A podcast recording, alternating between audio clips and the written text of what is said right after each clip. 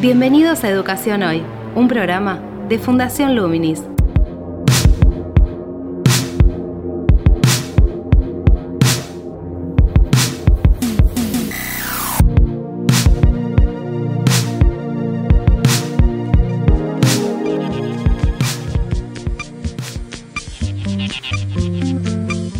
Hola, ¿qué tal? Soy Gabriel Latorre y estoy dando comienzo a Educación Hoy, el podcast que realizamos desde Fundación Luminis abordando diferentes temáticas de educación en Argentina y en el mundo. En el programa de hoy nos proponemos seguir realizando un análisis del sistema educativo que ya hemos abordado en algunos aspectos en entrevistas anteriores y lo vamos a hacer intentando focalizar qué debería priorizarse para mejorar al mismo. Esto en el contexto de una crisis en muchos aspectos y dimensiones del sistema educativo a lo largo de las décadas pasadas, ¿no? Lo podemos ver en indicadores en relación a cuestiones de aprendizaje de la lectoescritura, por ejemplo, o del pensamiento lógico matemático. Ese va a ser uno de los temas, pero vamos también a abordar otros aspectos que tienen más que ver con un funcionamiento general, como por ejemplo las políticas de evaluación y las idas y venidas a través del tiempo, en relación a, la puesta en valor en mayor o menor grado de ese tipo de instrumento, el de la evaluación, y también vamos a abordar la formación docente.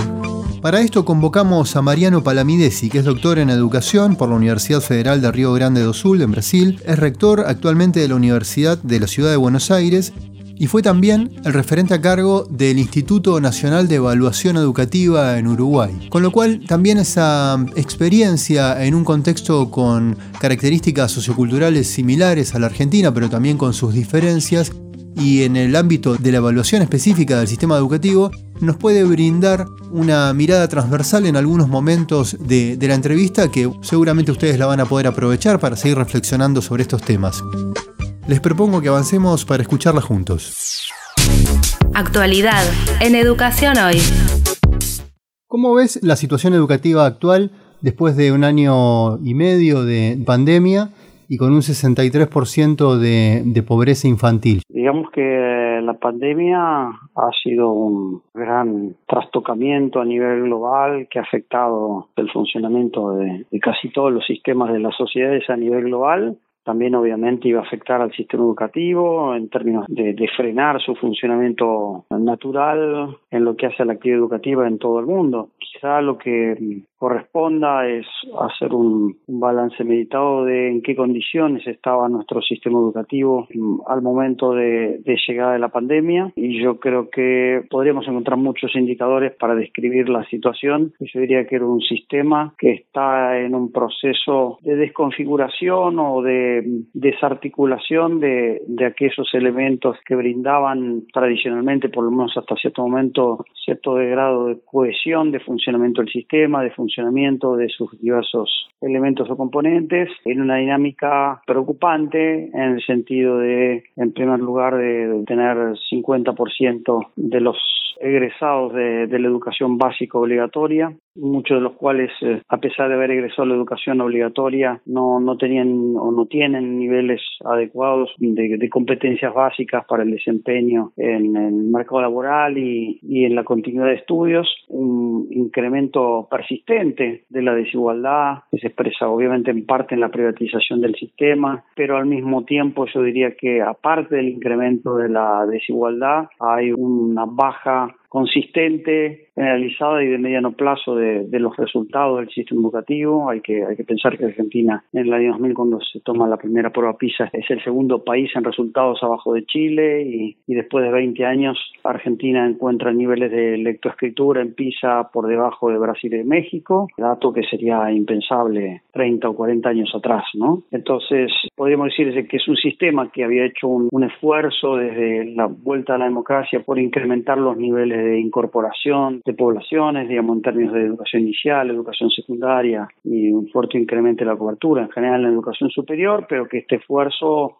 al mismo tiempo, o gran parte del esfuerzo fiscal se fue en, la incorporación y en la expansión del sistema y eso diría una ausencia de política respecto de cómo garantizar una provisión de cierta calidad y cuando digo calidad podemos discutir qué rasgos tiene esa calidad o debería tener esa calidad o se acuerda que debería tener esa calidad para la Argentina, pero yo creo que, que si bien hubo una continuidad de políticas en los últimos 30 o 40 años respecto a la dinámica expansiva del sistema educativo, no la hubo en términos de garantizar pertinencia o calidad. Nuevamente, sabiendo que calidad presume definiciones diferentes que vamos a considerar calidad en materia de, de educación sea de calidad de proceso, sea de calidad de resultados. Pero bueno, un sistema muy expandido, con una gobernabilidad, una gobernanza realmente lábil, con un Estado que ha crecido en términos de inversión. Podemos discutir cuánto ha subido o bajado entre el 5 y 6% del PBI, pero con una baja calidad del gasto educativo y con la sensación de que se ha perdido capacidad de operación del sistema en tanto un sistema nacional.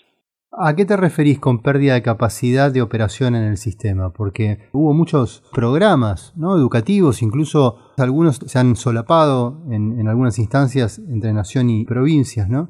¿Podrías especificar esa cuestión que, que acabas de definir? Bueno, que como en cualquier área de política pública se necesitan instrumentos de política, o sea, se necesitan herramientas o palancas que son aquellas con las cuales un gobierno, un Estado, sea a nivel nacional o subnacional, que de algún modo fija reglas, las hace cumplir, asigna recursos, verifica por la efectividad de la asignación de recursos, por la calidad del servicio que brinda, por la pertinencia de los resultados que logra en términos de aprendizaje en este caso. Pero yo creo que por lo menos en los últimos 25 años, ha habido diversos intentos de establecer herramientas para el gobierno del sistema, un sistema federalizado, cuya gobernabilidad es más compleja desde, obviamente, desde el proceso de descentralización que se encargó en la primera mitad de los 90 y que de algún modo la ley federal intentaba de algún modo darle forma. Ese gobierno educativo a nivel federal no ha funcionado satisfactoriamente, lejos de eso. Y eso obviamente tiene factores exógenos al propio sistema, pero el principal de ellos ha sido el incremento de, los niveles de, marginación de partes importantes de la población, incremento de la pobreza, que hoy se han cristalizado entre un piso del 30 y un, techo que todavía no sabemos cuál es, pero que nunca bajó del 30% desde la segunda mitad de los años 90 obviamente que esto es un factor que condiciona fuertemente, ¿no? Que, Emilio Tenti ha llamado el, intento o el esfuerzo de escolarización de la pobreza, ¿no? Esto plantea desafíos importantes a la política, pero al mismo tiempo creo que eh, el aparato estatal, la gobernación estatal del sistema educativo ha perdido, yo diría, músculo, capacidad de, de, fijar objetivos y establecer instrumentos y mecanismos para asignar recursos poner en marcha determinados procesos, hacer seguimiento, medirlos, evaluar y corregir el tiro. Voy a dar solo un ejemplo, el sistema de evaluación de aprendizajes, que obviamente es un instrumento muy básico, que obviamente mide solo algunas cosas de las que se deberían medir y evaluar, pero bueno, desde su instalación hasta ahora hemos ido y venido y yo diría vapuleado y invertido y desinvertido en un instrumento que yo creo que es básico para poder pilotear o gobernar un sistema. Entonces, en la medida que uno tiene una herramienta, eso. ¿Vos te referís a instrumento como política, como política sostenida, como política de Estado en educación, digamos, sostenida en el tiempo, con un criterio? ¿A eso te referís? Bueno, son herramientas, son herramientas. A ver, la estadística es una herramienta, el financiamiento es una herramienta, la evaluación es una herramienta, la informatización del sistema es una herramienta, la provisión de materiales, la infraestructura son herramientas. Todavía es casi que no hablamos de política educativa, ¿no? La política educativa es que, que sucedan ciertos procesos de influencia pedagógica, de transmisión sistemática, que suceden a nivel local y que se gobiernan a nivel de sistema para tener una población crecientemente educada, capacitada, motivada, etcétera, y transmitir a las nuevas generaciones las herramientas que le permitan desarrollarse. Ahora, estoy hablando básicamente de los instrumentos que permiten que tenga lugar una política educativa. Ni siquiera llegué a hablar de la política educativa. Es muy difícil gobernar un sistema cuando uno no tiene herramientas. Si uno, supongamos, estuviese en un equipo de ministros y el ministro se sienta y describe la situación como lo planteas vos en cuanto a cómo se compone el sistema y cuáles son las líneas de trabajo que hay que empezar a, a desarrollar, ¿no? ¿Vos crees que los referentes políticos a cargo de los ministerios tienen una mirada con esa claridad de definición de las diferentes áreas e instrumentos a activar o ha faltado eso Porque estás hablando básicamente de que no, no ha habido políticas en esos campos, ¿no? No, no, no. Yo, yo no dije que no hubo política educativa. Yo digo que es un modo de hacer política educativa que de algún modo u otro ha desdeñado instrumentos fundamentales para hacer política, sea materia educativa, podríamos hablar de política de salud o de otras políticas, digamos. Cualquier política pública necesita una herramienta para poder hacer política. Y yo creo que muchas veces en los últimos 20 años hemos discutido por detrás de eso, ¿no? Como de cómo hacer política educativa casi sin instrumentos o, o con unos instrumentos muy débiles. Por ejemplo, no sé, hemos pensado planes de mejor educación secundaria básicamente transfiriendo eh, recursos a la caja de ahorro, la cuenta corriente de directores de escuela. Bueno, si repartir recursos de ese modo es una política educativa, yo diría, primero, todavía no es una política educativa y segundo, como herramienta de política de un Estado y sobre todo un Estado federal que tiene que trabajar para crear condiciones para que los estados federados o, o las provincias y la Ciudad de Buenos Aires a su vez asumen su responsabilidad de política, porque este es el esquema de la Argentina. Bueno, yo creo que la construcción de este este ámbito, este ecosistema, para que las provincias tengan mejores capacidades para gobernar y conducir a sus sistemas educativos, a sus educadores, a sus instituciones, yo diría que tenemos un sistema muy precario, un sistema muy con escasa capacidad técnica y con una muy baja capacidad de monitorear, evaluar y mejorar procesos. Tenemos un sistema que reparte recursos cuando los hay y esto a veces ha sido bastante irregular, digamos, ¿no? En situaciones de holgura fiscal hemos distribuido recursos, en situaciones de crisis eh, estos recursos se cortan, pero hay una dificultad enorme de mantener la dinámica intertemporal, digamos, a lo largo del tiempo de ciertos mecanismos que hacen que un sistema pueda mejorar. Y con él las instituciones, los educadores, los procesos cotidianos, etcétera. Hay un problema en la gobernanza del sistema no me refiero solo a la clase política, sino también muchas veces a los niveles más técnicos, en los cuales yo creo que, tenemos una enorme debilidad de tener un Estado relativamente grande, expandido, y sin embargo que tiene una baja capacidad de direccionar procesos. Y obviamente de sostenerlos, evaluarlos y mejorarlos. ¿Y por qué crees que sucede eso y es algo que se sostiene en el tiempo, a través de diferentes gobiernos? No sé, ahí tendríamos que hablar de algunos aspectos de, las debilidades de la administración pública de la Argentina, de, la baja calidad técnica o la, calidad técnica que ha perdido el Estado argentino en general, a nivel nacional y, y, en algunas provincias la ha perdido o nunca lo logró construir. Pensemos que cuando se transfieren las escuelas, muchas provincias tenían sistemas muy pequeños y muy poco complejos y tuvieron que hacerse cargo de gestionar escuelas sin una capacidad técnica y sin, y sin, en muchos casos, procesos de mejora y de modernización de, los instrumentos que permiten gobernar un sistema, que es una tarea sumamente compleja. Eso requiere tener una burocracia eh, eficaz, requiere tener eh, claridad de liderazgos técnicos, requiere tener continuidad de política, requiere tener sistemas estadísticos, requiere, bueno, muchas cosas. Obviamente, la falta de una administración pública profesional, concursada, de buen nivel, con continuidad, claramente monitoreada, evaluada, incentivada, es, un tema enorme, digamos, ¿no? Es un tema enorme. ¿Hay un problema de formación también, entonces, cuando describís esas falencias de los cuadros técnicos? Siempre es relativo, pero si cuando uno mira a veces y compara con otros países, yo creo que hay áreas o focos o temas o ámbitos de la política educativa que la Argentina tiene un enorme déficit de recursos humanos técnicamente competentes y actualizados. O sea. Por ejemplo, ¿en qué áreas? Sí, por ejemplo, evaluación. Es, claro esto, pero además es lógico pensar que la Argentina monta un sistema nacional de evaluación en los 90, lo discontinúa, en los años subsiguientes le, le saca protagonismo como, como herramental de política pública, las crisis hace que un año se tome, otro no, se tarda enormemente en reportar resultados, cuando salen los resultados en vez de tomarlos analíticamente y trabajar sobre ellos, más bien se los trata como parte de un código político, o sea, si soy oficialismo tapo el resultado malo y si soy oposición lo levanto, lo cual hace que, que la verdad que no tengamos una reflexión muy, muy seria, muy profunda y, y una capacidad de trabajar con esos datos. Y no me refiero solo a nivel de los ministerios, también, por ejemplo, a nivel de las universidades, ¿no? Y lo mismo pasa con otros casos. Digamos, en la Argentina, a veces hablar de una prueba como PISA u otras parece ser una mala palabra, y sin embargo, yo digo, olvídense de los promedios, los puntajes promedios en, en ciertas áreas que pueda tener el país y miren el conjunto de información que se genera comparable y con muy buena calidad técnica genera PISA. PISA nos dice muchas cosas del funcionamiento educativo, los niveles de ausentismo de los alumnos, cómo el ausentismo influye en los resultados, nos dice muchas cosas sobre las prácticas de los docentes y sin embargo esos datos en la Argentina no se usan.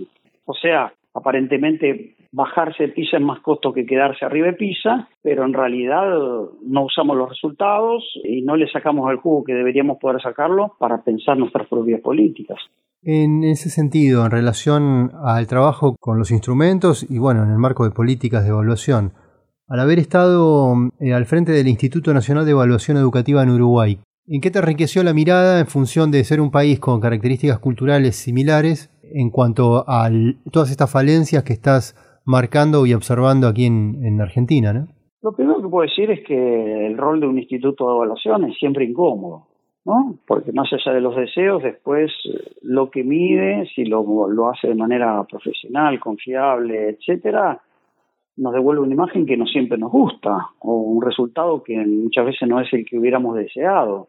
Y en ese sentido, los resultados de la evaluación siempre nos llaman a, a la modestia y a la prudencia, digamos. Y eso no es un rasgo a veces muy argentino. Lo que quiere decir con esto es Mejorar un sistema es una tarea cotidiana, sistemática y de mediano plazo. Y a veces tenemos la expectativa de que, por decirlo así educativamente, casi que, como se decía antes, que con dos cosechas nos salvamos. Y no es así. Obviamente, Uruguay, vos decías que somos culturalmente parecidos, yo diría, en algunas cosas sí, en otros somos muy distantes. Obviamente, para cualquier gobierno, los resultados de evaluación cuando no son buenos o no son de acuerdo a la expectativa que se tenía, nunca son bienvenidos. Pero bueno, también es cierto que Uruguay es un país donde la escena pública es un poco más, un poco más serena y, a veces un poco menos, menos belicosa que en la Argentina y eso ayuda un poco, eso ayuda. En la Argentina creo que el debate educativo está demasiado cruzado por el código de la política electoral y del código de la política partidaria y esto es un enorme problema.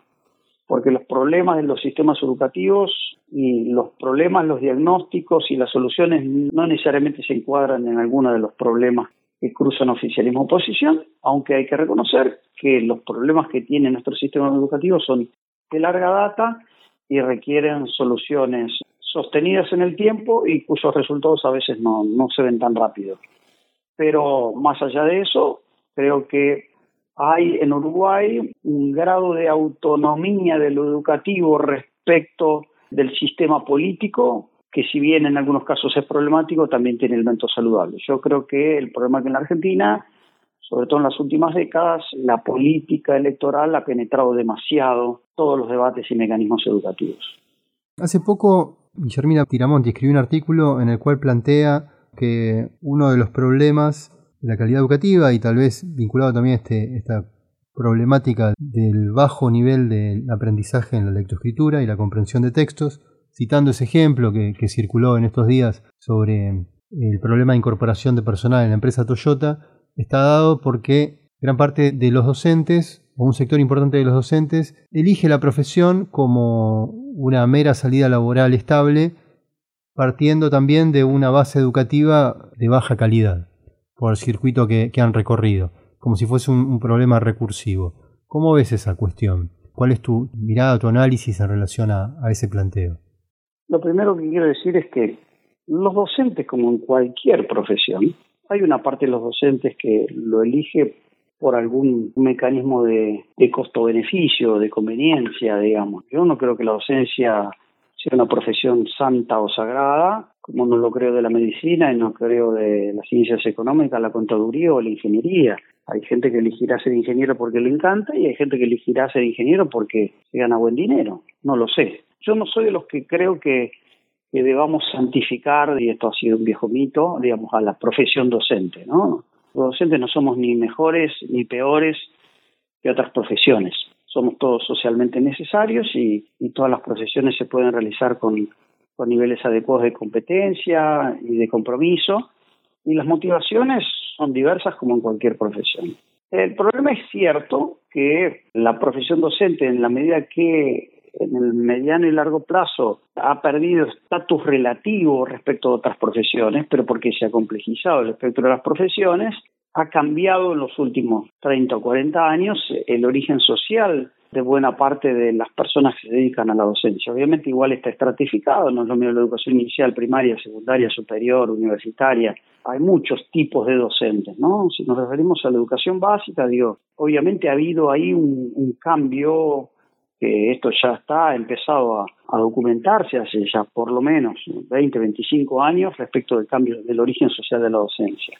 Ahora, los problemas de formación del conjunto del sistema de educación básica, o sea, desde la educación inicial hasta el fin de la educación secundaria, o sea, 14 años de escolaridad, cuando uno toma una persona que egresa del secundario y a lo mejor no, aspira a ingresar a la universidad, sino en una institución de formación docente de tipo terciario o una carrera de formación docente en un ámbito universitario, arrastra en muchos casos consigo muchas de esas dificultades. Obviamente pasa con otras carreras también, no, no, no, no es que pase solamente por la docencia, también los altos índices de desgranamiento y de deserción universitaria están expresando problemas de la base y que, digamos, podría decirse así, el destino de la formación de docentes, obviamente depende de lo que hagamos las instituciones de formación docente, en este momento me, me toca hacerme dirigir un, una universidad cuya, en cuya primera etapa el, el, foco principal es la formación inicial y continua de docentes, pero también va a depender fuertemente de la calidad del propio recorrido educativo, digamos, y yo creo que en las últimas décadas por diversos factores que podríamos analizar, que no son sencillos de sintetizar, se ha perdido consistencia en el trabajo, se ha perdido claridad en los estándares de lo que significa aprobar determinados niveles, determinados ciclos de la educación, de qué capacidades, conocimientos o, o niveles de dominio de determinada materia, de determinada práctica se requieren para, para eso, y, y obviamente eso después se arrastra a la formación docente. Eso, eso es un tema que atañe a la formación de docentes y que las instituciones que nos dedicamos a formar docentes lo tenemos como un deber fundamental.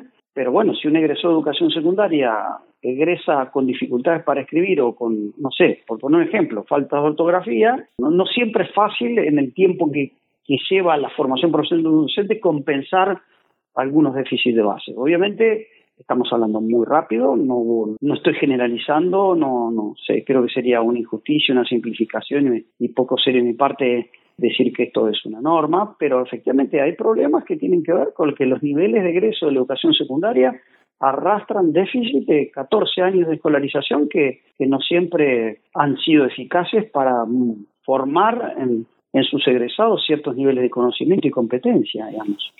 ¿Qué creerías vos que habría que priorizar para mejorar la escuela secundaria luego de este proceso de universalización, donde aparecen también estas dificultades que tienen que ver también con los recorridos de referencias culturales y formativos que tienen en sus familias muchos de los chicos que llegan a, a la escuela y que los docentes tienen que intentar nivelar y muchas veces no tienen tampoco la formación ni la experiencia ni la energía por múltiples causas como la cantidad de horas de trabajo que tienen, las cargas de trabajo que tienen, los salarios que cobran, en cuanto a incentivos también de desarrollo profesional, que inciden como cuestiones centrales, digamos, en el día a día en relación a la calidad educativa. Bueno, eh, podríamos hablar cuatro horas de este tema, entonces la respuesta que voy a dar... Tenemos tres minutos. Tiene que ser escuchada, escuchada con piedad y saber que estoy obligado a hacer una extrema simplificación. ¿sí? Eh, yo creo que hay un problema central, es que y casi voy a hacer un juego de palabras. La mejor manera de mejorar la secundaria es mejorar la primaria. La mejor manera de mejorar la primaria es mejorar la educación inicial. Es, un, es una regresión. Y pero después de ahí vamos a la casa. Estamos en la escuela secundaria. No, no, no, no, no, no, no, no, no, no, no, no. El sistema educativo no, no debe echarle la culpa a los padres. Eh, cada, cada sistema tiene que hacerse cargo de, de la tarea que le toca. Pero lo que, no, pero lo que quiero decir es lo siguiente: cada nivel se basa en parte, se basa y no es aprovechar culpas para abajo. ni para arriba, digamos, porque, porque esto es señal de que no hay sistema. Si uno está permanentemente echándole la culpa hacia otro lado es que no hay sistema. Entonces, lo que quiero decir es que el sistema no está funcionando como un conjunto de personas e instituciones que trabajamos sobre la base de lo que el otro le tocó hacer y lo que el otro le tocó hacer seguramente tendrá algunas limitaciones o problemas que habrá que ir viendo y evaluando en el tiempo. Lo segundo que quiero decir es hay que concentrarse en algunas cosas básicas. Cuando uno mira los currículums, mira las definiciones de política, es seguimos siendo extremadamente ambiciosos a pesar de que nuestros resultados no son buenos. Por lo tanto, deberíamos tratar de concentrarnos en garantizar ciertos aprendizajes básicos que son aquellos que efectivamente permiten adquirir autonomía en las capacidades de estudio, en las capacidades de lectura, en las capacidades de interpretación de la realidad, las capacidades de trabajar y estudiar y en las capacidades de trabajar con otros de manera, eh, digamos, en un contexto complejo como es el trabajo en el mundo contemporáneo. ¿no? Entonces, si definimos un conjunto de capacidades que sí o sí tenemos que garantizar, bueno, hay otras cosas que pondremos en segundo plano. Y al mismo tiempo hay que monitorear ese avance, hay que buscar las mejores metodologías. El problema es que en la Argentina muchas veces en educación nos negamos a mirar los resultados de la evaluación, nos negamos a una mentalidad un poco más eh, científica, experimental, es decir, ¿este método funciona o no funciona? ¿Hay evidencia sí o no? Entonces yo pienso que en la Argentina mucho de lo que pasa en materia de lectoescritura tiene que ver con que no hay método de trabajo. A los docentes no se los forma en formas probadas mundialmente para enseñar a leer y escribir de una manera más o menos rápida y eficaz para que los estudiantes adquieran rápidamente autonomía como lectores. En la escuela muchas veces no se le da lugar sistemático a la práctica de lectura. En la escuela se ha abandonado el uso del diccionario. En la escuela muchas veces hemos dejado de pedir a los estudiantes que redacten y los docentes a poner energía en corregir y ayudar a los estudiantes a mejorar. Tenemos en nuestro sistema muchas veces una práctica como de generación espontánea, que la educación va a pasar porque los estudiantes, estas generaciones son súper inteligentes, tienen computador y entonces van a aprender solos. No es así. Yo creo que tenemos que recuperar una idea de que hay aprendizajes básicos sobre los cuales hay que trabajar sistemáticamente, que se forman en el largo plazo y que los docentes y las escuelas y los sistemas tenemos que estar monitoreando y trabajando para garantizar quienes egresan de la educación inicial, de la educación primaria, de la educación secundaria, tienen ciertas capacidades y han pasado por ciertas experiencias de oportunidades sistemáticas de aprendizaje que les han permitido desarrollar determinadas capacidades. Entonces, si no hacemos eso, si no monitoreamos eso, y hay mucha tecnología muy probada y que no hay que inventar y no hay que tirar por la borda nada. Es decir, muchas veces en nuestro sistema educativo no se usan libros de texto. Y yo entiendo, el libro de texto puede tener una limitación en el mundo de Internet, porque el libro de texto tiene determinados alcances, sirve para determinadas cosas y para otras no. Pero el problema es que tenemos que trabajar del libro de texto hacia arriba y no hacia abajo. Y cuando uno muchas veces entra en las aulas en Argentina, uno encuentra fotocopias y no libros. Entonces el estándar de lectura está fijado por la fotocopia y no por el libro.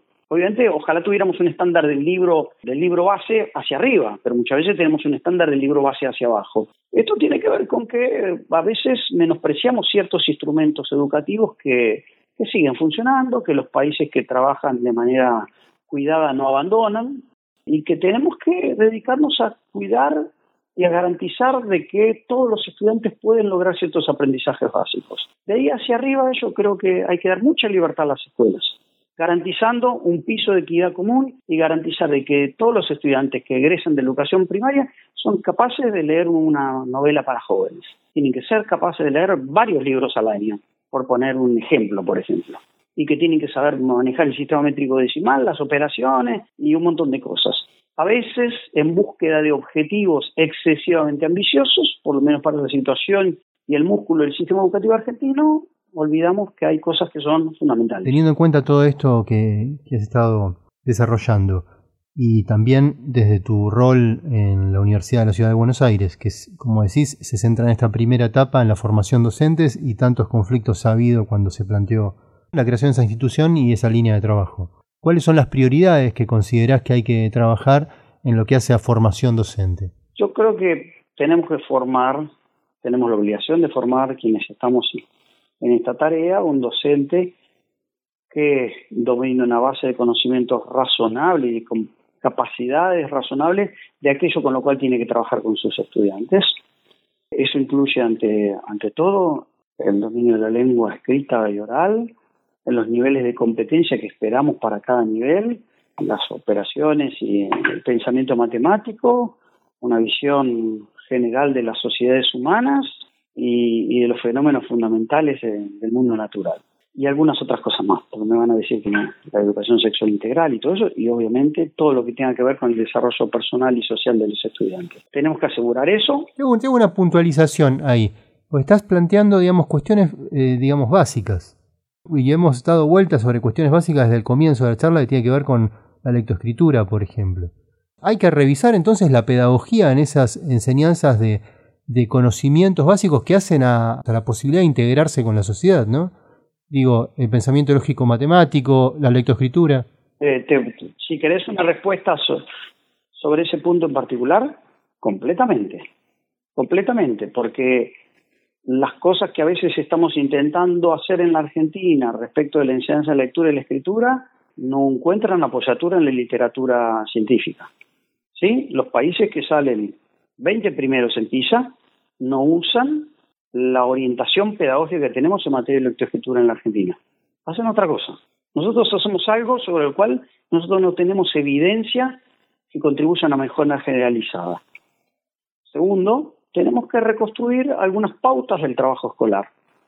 ¿Sí? O sea, algunas metodologías sistemáticas, algunas prácticas sistemáticas que ayuden a los estudiantes a tener un rápido y eficaz dominio de la lengua y de la lectura.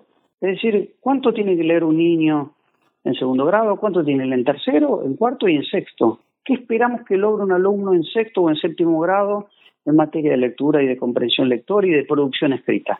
Ese estándar no está claro. No sé, hace 60 años tenías que escribir la descripción, la vaca, hacer una narración de dos páginas, un dictado de no sé cuántas palabras, tenías que usar el diccionario. Hay algunos estándares que obviamente podemos discutir si son adecuados para este momento histórico o no, pero había unos estándares de práctica que tenían unos niveles importantes de consenso y, y relativamente funcionaban. Yo creo que hoy tenemos un problema serio en eso. Digamos, hoy no sabemos qué dominio de lengua, de escritura, de producción escrita y de capacidad de lectura y de abordaje de textos tiene que tener un egreso de la educación primaria. Estoy seguro que este estándar no está claro en muchos diseños curriculares de la Argentina. Y si miramos los resultados de, de las pruebas aprender y miramos los resultados internacionales, tanto del laboratorio de UNESCO como de PISA, yo diría, bueno, tenemos un problema importante y tenemos que reaccionar. Obviamente yo no tengo la bola de cristal y me parece un trabajo colectivo.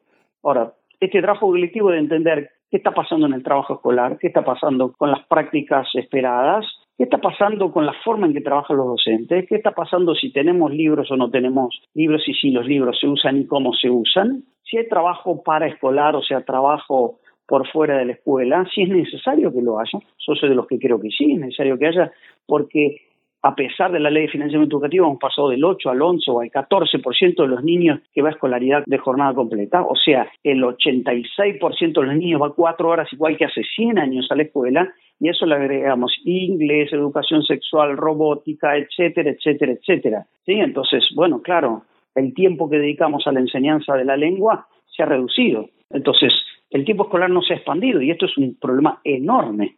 La única solución que tenemos es expandir el tiempo pedagógico por medio de actividad pedagógica guiada o estructurada en la casa o en algún mecanismo de apoyo social que expanda el tiempo pedagógico. El tiempo pedagógico no alcanza. Y además no solo eso, sino que tampoco tenemos mucha idea de cómo se está utilizando. Y esto no es para acusar a nadie, es un problema sistémico partamos de decir cuántos días de clase tenemos y de los días de clase cuántas horas tenemos y cómo se aprovecha esas horas que tenemos. Y ahí veremos cuánta ejercitación o cuántas, es una palabra muy vieja, cuántas oportunidades de aprendizaje sistemáticas tuvo un estudiante para mejorar su léxico, por ejemplo, su capacidad de reacción, con qué frecuencia los corrigen o, le, o tiene la posibilidad de interactuar con un maestro para que le indique cómo se mejora su capacidad de escritura. Son esas las cosas que tenemos que mirar. Te invitamos a participar de Educación Hoy a través de las redes sociales de Fundación Luminis, arroba Infoluminis o nuestro sitio web www.fundacionluminis.org.ar.